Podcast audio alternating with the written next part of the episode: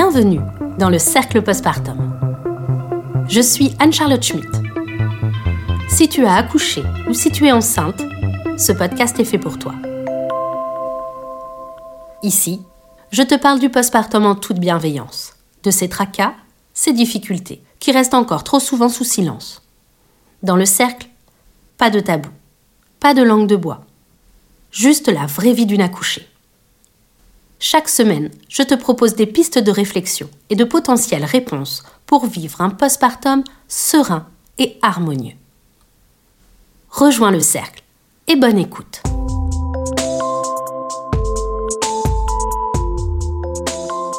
Aujourd'hui, dans le cercle postpartum, je te parle du vécu de l'accouchement, de ses conséquences et de l'importance d'en faire le débriefing. Pour que postpartum il y ait, il faut d'abord un accouchement. Je pense que jusque-là on est d'accord. Mais sais-tu que la manière dont tu vis ton accouchement va influencer ton postpartum? À l'heure actuelle, les débats sont ouverts sur les violences obstétricales, l'accouchement à domicile et le manque de sages-femmes dans les maternités. Quel est le point commun de tous ces sujets? Eh bien, c'est la manière dont les femmes vivent leur accouchement. Aujourd'hui, dans notre société, l'accouchement a une symbolique très forte. Très tôt, parfois avant même de ressentir le désir d'enfant, la femme s'interroge sur l'accouchement. Souvent effrayant en première approche, ce mécanisme inconnu pour la jeune femme revêt fréquemment des allures mystiques. L'accouchement a une vraie valeur symbolique. Pour la femme, il peut représenter énormément de choses. En premier, il est souvent un rite de passage ou une expérience émotionnelle. Il est également source d'un réel changement identitaire avec un remaniement de la position sociale. Avec l'accouchement, en tout cas le premier, la femme passe de jeune femme à mère. Et cela a pour conséquence un changement de position sociale et parfois une confrontation avec sa propre mère, son éducation, ses valeurs et son souhait de transmission. La manière dont une femme va vivre et interpréter cet événement qu'est l'accouchement et la naissance d'un enfant, peut modifier la perception qu'elle a d'elle-même. En milieu hospitalier, la satisfaction d'un patient est un réel indicateur de soins. D'ailleurs, tous les établissements de soins mettent à disposition des questionnaires de satisfaction dans lesquels on évalue le déroulement de son séjour dans le service. Il en est de même à la maternité. Mais dans les questions posées, en réalité, très peu, voire aucune, évalue la satisfaction de l'accouchement en lui-même. On te demandera ton avis sur l'accueil, sur la qualité des repas, sur la chambre que tu as occupée, sur l'organisation de la sortie, mais aussi sur la prise en charge paramédicale et médicale. Pourtant, une bonne prise en charge médicale ne veut pas forcément dire un bon vécu d'accouchement.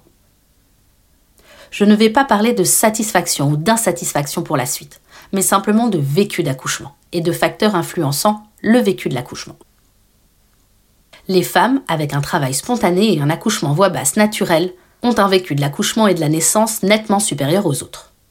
Alors on va être honnête, c'est sûr que quand tout se passe bien, en général on est content. Il n'y a pas trop de surprises là-dedans. Cependant, cela ne représente pas tous les accouchements. Qu'est-ce qui influe le vécu de l'accouchement? Le tout premier point, c'est effectivement ce mot attente. De par la pression sociale, mais aussi la pression que l'on peut se mettre soi-même, ainsi que la médiatisation et l'idéologie de l'accouchement physiologique parfait, les attentes des femmes pour leur accouchement sont souvent très hautes. La représentation d'être une bonne mère, c'est une mère qui accouche bien. En tout cas, qui accouche naturellement, avec un travail spontané et un accouchement voix basse naturel. Le fait est qu'aujourd'hui, les femmes ont de très fortes attentes sur le travail et l'accouchement il me semble important de souligner un point qui doit être normalement abordé lors des préparations à la naissance. Il faut apprendre à gérer ses attentes et ses objectifs avec la réalité de l'expérience qu'est la naissance. Il faut être capable de moduler ce que l'on a envie avec la réalité des faits et comment se passe l'accouchement. Chaque naissance, chaque travail est différent. Chaque femme est différente, chaque bébé est différent, chaque grossesse est différente. Un point très important. En obstétrique, cela ne se passe jamais comme on l'avait imaginé, en positif ou en négatif. Et j'insiste, Un accouchement ne se résume pas à un travail spontané et un accouchement naturel voix basse. Toutes les manières de se mettre en travail et tous les modes d'accouchement sont des accouchements. Il est parfois difficile de sortir de son accouchement imaginaire et fantasmé. À l'heure actuelle, ce que les femmes demandent est une bonne représentation des facteurs influençant un bon vécu d'accouchement. Dans ces points, nous retrouvons de l'accompagnement, de la communication et la recherche systématique de consentement. Plus ces facteurs sont présents, plus le vécu de l'accouchement est positif. Ce n'est plus un secret. Aujourd'hui, l'existence de violences institutionnalisées sont reconnues. Qu'est-ce que j'entends par violence institutionnalisée? J'entends par là la façon dont les femmes sont traitées en milieu hospitalier. Je l'ai vu, je l'ai vécu. Mais soyons honnêtes, les conditions actuelles offertes au personnel soignant en milieu hospitalier ne favorisent pas une réponse optimale aux attentes et aux besoins des patientes, aux besoins des femmes. C'est extrêmement triste, mais c'est hélas la réalité. Cependant, je pense que les violences institutionnalisées ne sont pas une fatalité et qu'elles doivent être dénoncées. Chaque maternité, chaque professionnel doit prendre ce sujet au sérieux et combattre ce problème. J'ai déjà insisté sur ce point dans le premier épisode, mais j'insiste encore plus maintenant. Si tu écoutes cet épisode et que tu es enceinte, je voudrais vraiment que tu aies à l'esprit l'importance de la communication. Une communication active doit s'établir entre les soignants et les femmes. Je dirais même plus entre les soignants et les couples. Le personnel, les sages-femmes, les médecins doivent communiquer avec vous sur les actes qu'ils pratiquent. Et vous devez communiquer avec eux sur ce que vous souhaitez, ce que vous ne souhaitez pas et la manière dont vous aimeriez que les choses se passent. Un dialogue doit s'établir sur ce qui est possible et sur ce qui ne l'est pas. Lorsqu'il y a un problème de communication, il est fréquent que les actes et les interventions du personnel soignant soient subis plutôt que vécus. Et cela change considérablement le ressenti et le vécu de l'accouchement. À l'heure actuelle, chaque soignant doit savoir qu'il est obligé d'informer sur les actes qu'il pratique. Cependant, en tant que patiente, vous avez également le droit de demander des explications. Je vais maintenant entrer plus en détail et me focaliser sur le vécu de l'accouchement négatif. Le travail et l'accouchement peuvent être un moment stressant. C'est un moment où la femme est confrontée à de nombreuses situations inconnues. L'accouchement, ça se passe dans le corps de la femme et dans sa tête. Il est fréquent que la femme ressente un sentiment de perte de contrôle, allant parfois jusqu'à la détresse. Ce sentiment de perte de contrôle peut être très envahissant. Lorsque tout ne se passe pas comme souhaité ou comme imaginé, la femme peut ressentir un sentiment d'échec. Les conséquences de ce sentiment d'échec peuvent être très importantes, avec une dévalorisation d'elle-même et de son rôle de mère et un sentiment d'incompétence et de mal-être physique. Un accouchement avec un vécu extrêmement négatif peut laisser des traces. On appelle cela un accouchement traumatique. Il est reconnu qu'à la suite d'un accouchement traumatique, une femme peut développer des troubles psychologiques. L'origine d'un traumatisme lors d'un accouchement peut être physique et psychologique. Un vécu négatif de l'accouchement peut entraîner un traumatisme psychologique à la naissance.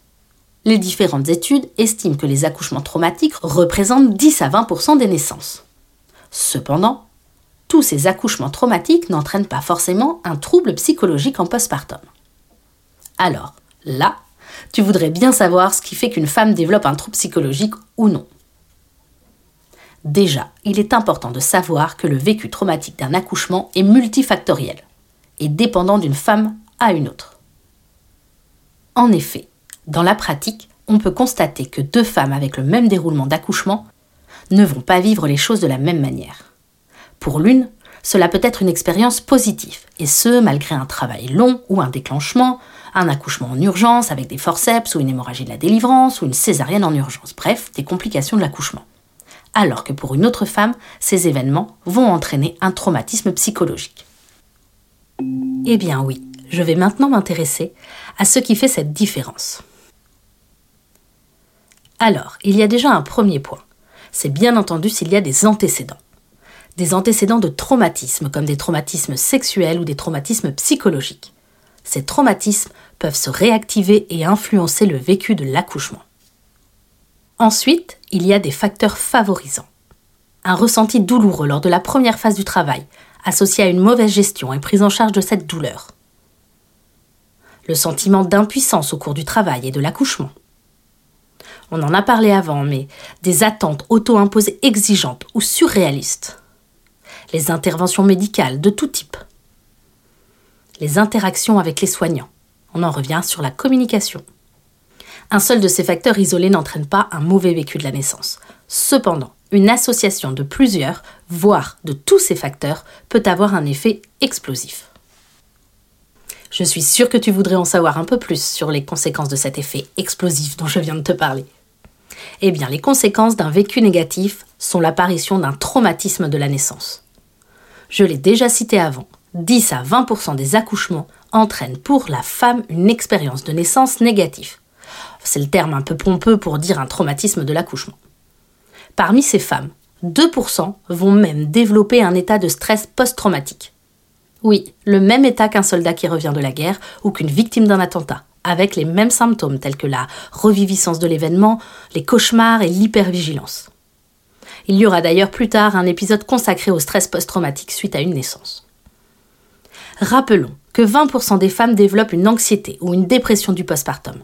Le vécu négatif de la naissance fait partie de ces facteurs de risque. Les conséquences d'un traumatisme à la naissance sont très profondes, étendues et inoubliables. Ces conséquences vont toucher la mère, l'enfant, le coparent, la famille et la société. Parmi ces conséquences, on peut citer la difficulté dans l'établissement du lien mère-enfant. Une femme pour qui on n'a pas réussi à proposer une bonne gestion de la douleur peut immédiatement après la naissance avoir une réelle difficulté pour rentrer en connexion avec son nouveau-né. Idem pendant le séjour à la maternité. La douleur ne permet pas d'être disponible pour la relation mère-enfant. Je vous renvoie d'ailleurs à l'épisode précédent sur le lien d'attachement. Je pense que c'est très simple à comprendre. Quand on a mal, on a juste envie d'être seul et on se replie sur soi-même. Par la suite, les conséquences continuent dans le postpartum, avec par exemple des difficultés dans la vie conjugale, au niveau affectif et au niveau sexuel. Nous en avons également parlé avant, lorsqu'une femme subit un traumatisme lors de la naissance, il est fréquent qu'elle perde confiance en elle avec un sentiment très fort de dévalorisation et de diminution de l'estime de soi. Il va de soi que ce n'est pas ce qu'il y a de mieux pour une libido active. On peut parler également d'un conflit social avec un isolement de la mère et parfois de l'agressivité avec l'entourage. Et bien entendu, tout cela, mélangé, entraîne la culpabilité maternelle. La fameuse et sournoise, toujours tapis dans l'ombre. Eh bien effectivement, en cas de traumatisme de la naissance, la femme se prend la culpabilité maternelle en pleine face sentiment de ne pas savoir accoucher, de ne pas avoir fait ce qu'il y a de mieux pour son bébé. Et pourtant, chaque femme fait de son mieux quoi qu'il arrive, c'est un fait. Bref, tu l'as compris, le traumatisme d'accouchement ou le vécu négatif de la naissance est un fléau aux conséquences lourdes. Alors, qu'est-ce qu'on fait maintenant si on est dans cette situation? Comme je le dis toujours, rien n'est perdu, rien n'est gravé dans le marbre. Il y a des choses qui auraient pu et doivent être faites en amont de la naissance lors des consultations. La sage-femme ou le gynécologue doit dépister les antécédents de traumatisme. Et s'il y en a déjà, mettre en place un suivi par rapport à ces traumatismes. Peut-être travailler dessus si ça n'a jamais été fait, ou prévenir les récidives si le travail a déjà été fait. Il est important de parler et d'échanger sur les attentes de la femme et du couple pour la naissance, et ce, avec l'équipe soignante de l'endroit où tu accouches. D'où l'importance du projet de naissance. Il n'est pas toujours nécessaire de l'écrire, mais il faut au moins en discuter dans le couple et que la femme connaisse les possibilités pour qu'elle s'exprime sur ses envies. Il est nécessaire de parler de la gestion de la douleur et d'envisager les possibilités de péridurale et la possibilité de ne pas avoir de péridurale. Dans mon vécu de sage-femme, j'ai toujours trouvé extrêmement difficile le moment où une femme, qui a toujours pensé qu'elle accoucherait avec une péridurale, comprend qu'en fait le travail va trop vite et qu'elle n'aura pas le temps lorsque l'on n'envisage pas toutes les possibilités, il y a une perte de contrôle totale. Ça va de même pour la femme qui souhaite à tout prix un accouchement naturel et qui au final est épuisée et qui a besoin d'une analgésie. Et c'est également pour cela que je trouve déplorable le fait que le rendez-vous avec l'anesthésiste, rendez-vous obligatoire, soit en réalité si court et essentiellement technique autour de la péridurale, alors que c'est bien avec l'anesthésiste qu'il faut discuter de la gestion de la douleur et de tous les moyens qui existent. Continuons avec l'importance également d'évaluer le soutien social de la future mère, de préparer le postpartum et de mettre en place ce qui est nécessaire pour soutenir la femme. Je milite pour cela dans ce podcast, tu commences à le savoir. Et en fait, c'est juste pour la santé des femmes, des mères, des enfants, des couples et des familles. Enfin, si tu l'as toujours pas compris, c'est important. Donc, pour résumer ce point, il est nécessaire de dépister les antécédents et de travailler sur les facteurs favorisants afin de mettre en place un accompagnement adapté dès la grossesse. Battons-nous toujours pour un accompagnement individualisé. Et maintenant, si le traumatisme est là. Hélas, soyons honnêtes, le personnel soignant n'est pas vraiment formé à son dépistage. Et je sais, c'est aberrant. Il existe des outils tels que des échelles d'évaluation du sentiment de contrôle et du soutien perçu par la femme lors de la naissance. Elles ne sont quasiment pas utilisées en maternité. Et on va militer pour que cela change. Rappelons que former les soignants, les sages-femmes, les médecins, les infirmières, les puéricultrices, c'est un investissement qui protège la femme et les enfants. Ces outils aident le soignant dans la prévention et le dépistage de la dépression du postpartum et de l'état du choc post-traumatique. Encore une fois, le dépistage dès la maternité permet la mise en place d'un accompagnement et d'un suivi adéquat. Mais bon, pour le moment, c'est pas vraiment en place. Alors, qu'est-ce que tu peux faire si tu as l'impression d'avoir un vécu traumatique de ton accouchement? C'est maintenant que je vais te parler de l'importance de faire un débriefing du travail et de l'accouchement. Pourquoi faire un débriefing de l'accouchement? Pour comprendre ce qui s'est passé et ce que tu as vécu. Moi, je dis pour reprendre le fil des événements. Juste pour insister, ce débrief n'est pas obligatoire. Mais même si tu es entièrement satisfaite de ton accouchement, cela fait parfois du bien de prendre un temps pour se poser et mettre à plat le vécu et les émotions ressenties. Et si tu as mal vécu la naissance, tu vas le voir, mais c'est très bénéfique le débrief de l'accouchement peut désamorcer un traumatisme naissant et même installé. Ce n'est pas un détail.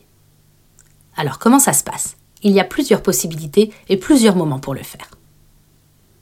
En premier lieu, avec l'équipe soignante qui était présente à l'accouchement. Lorsqu'il y a des complications lors d'une naissance, il est fréquent que la sage-femme, l'obstétricien, le pédiatre et même l'anesthésiste fassent un point avec la femme et le coparent, soit à la fin du postpartum immédiat, soit pendant le séjour à la maternité. Si cela n'est pas fait et que tu en ressens dès lors le besoin, sache que tu as le droit de demander à parler aux personnes présentes le jour J, afin de poser tes questions et de faire le point sur les événements. Souvent, cela apporte un éclairage sur la situation et sur le déroulement des événements. Dans certains cas, par exemple dans les grandes urgences, le personnel est concentré et dans l'action. Il ne peut pas toujours tout expliquer au moment T. Tu peux également demander a posteriori, même plusieurs semaines après, à discuter avec l'équipe. Ce que je t'invite également à faire avant la sortie de la maternité, c'est de lire le résumé d'accouchement et le partogramme. Le partogramme, c'est un diagramme qui représente l'évolution du travail. Normalement, on te le remet avant ta sortie. Discute-en avec la sage-femme qui est présente ce jour-là. Elle saura te l'expliquer. Souvent, cela répond à tes interrogations. J'insiste, mais en cas de traumatisme, faire le débriefing avec l'équipe présente à l'accouchement est très important, car ce sont eux qui étaient présents et qui ont participé à la naissance. Ils seront donc les mieux placés pour t'expliquer les événements. Sache également que tu as le droit de demander à voir ton dossier médical, accompagné d'un médecin qui pourra t'expliquer son contenu.